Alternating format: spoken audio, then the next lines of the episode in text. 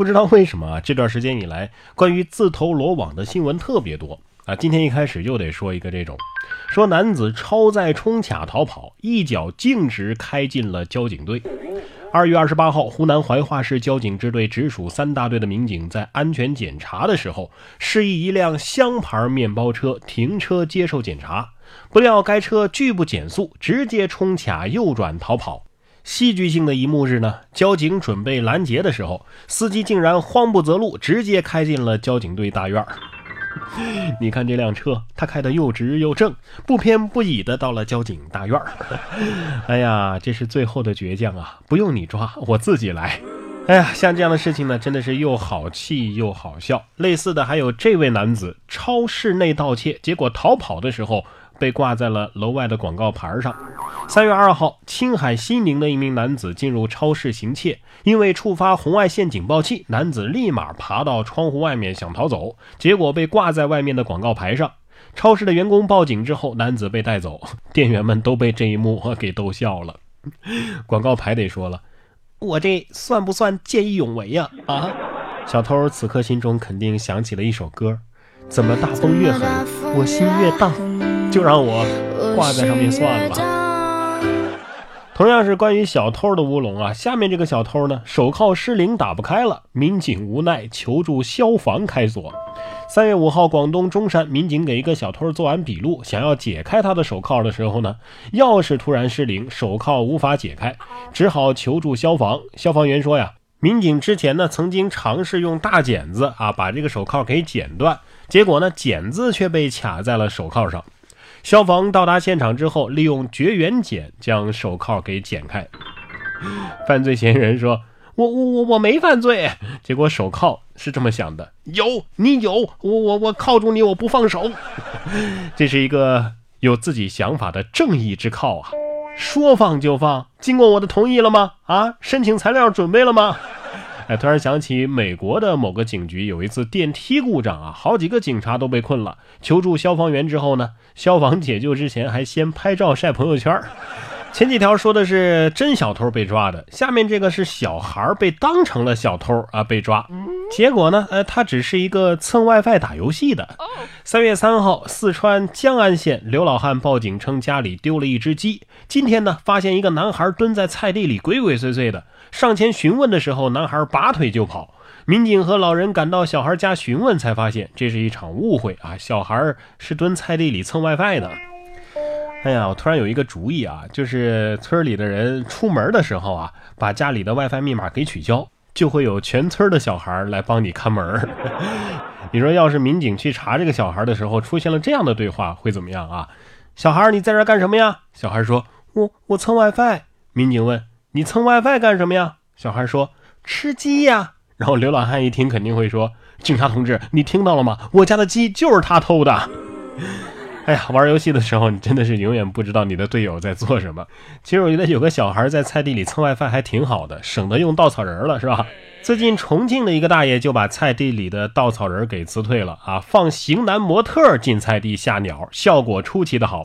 在重庆北碚的一块油菜花地里，竟然放着两个穿着衣服的半身人像雕塑。一位七十五岁的大爷正在地里劳作。老人说呀，这俩雕塑呢是路边捡来的，为了防止雀鸟啊来偷吃菜。没想到这效果非常好啊，菜被偷吃的情况少了很多。这是下岗模特发挥余热呀！啊，稻草人感受到被时代抛弃的心痛。人家稻草人虽然说没有模特这么像人，但人家稻草人至少毛发还是比较旺盛的，是吧？现在脱发这个问题呀，真的是困扰的人越来越多了。有皮肤科医生说呀，脱发真的是已经日益年轻化了，有十二岁的女孩都已经开始脱发了。南京的一个医院的皮肤科的医生任芳讲述，他见到的最小的脱发患者是十二岁。而根据世界卫生组织的数据统计，平均六个中国人当中就有一个有脱发症状。三十岁之前脱发的比例已经占到了百分之八十四。任医生表示啊，缓解脱发的建议就是保持充足的睡眠，饮食也要健康一些。哎，既然这样的话，我觉得头发这东西啊没什么用了，就是人类进化的一个遗留物而已，早晚人类都会变成秃头的。也许。一千年以后，人类都没有头发了，想想就开心啊！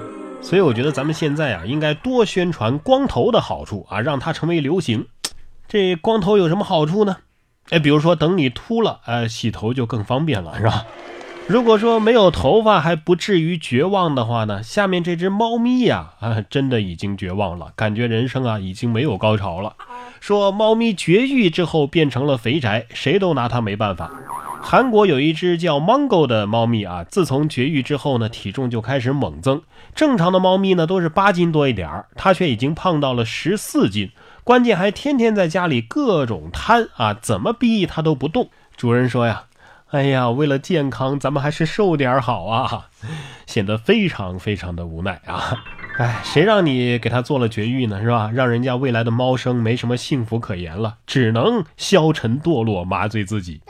既然不能让别的喵大肚子，那就只能让自己大肚子了，是吧？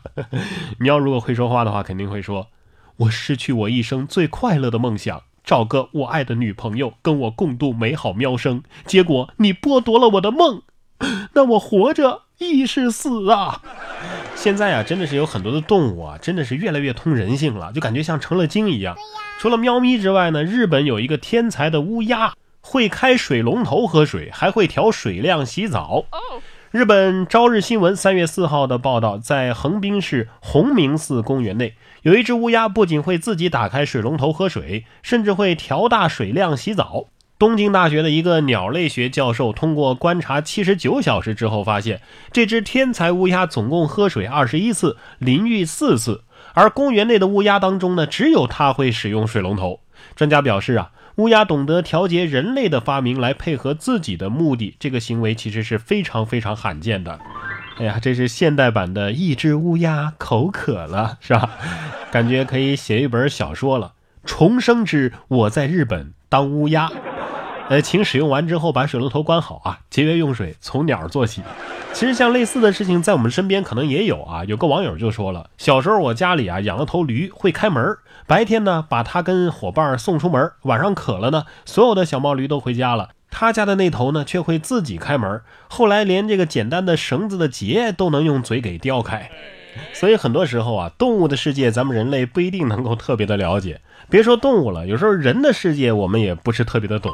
像这个男子，他想吃海鲜又嫌贵，当众端走了三十斤虾。近日，浙江温岭的一个水产市场内啊，一个男子，呃，王某，当着大家的面儿将一整筐对虾给端走了。随后呢，摊主李某找到了被藏匿的虾，并且逮住了王某。据了解啊，这个王某喜欢吃海鲜，可是觉得海鲜的价格太贵了，他就趁摊主正忙的时候呢，偷走了这么一筐虾。目前王某已经被行政拘留。这又跟之前说过的那个连撬几户人家，结果只偷了两只哈士奇的那个小偷一样的啊，令人费解啊！这到底是为什么呢？难道你是传说当中的逮虾户？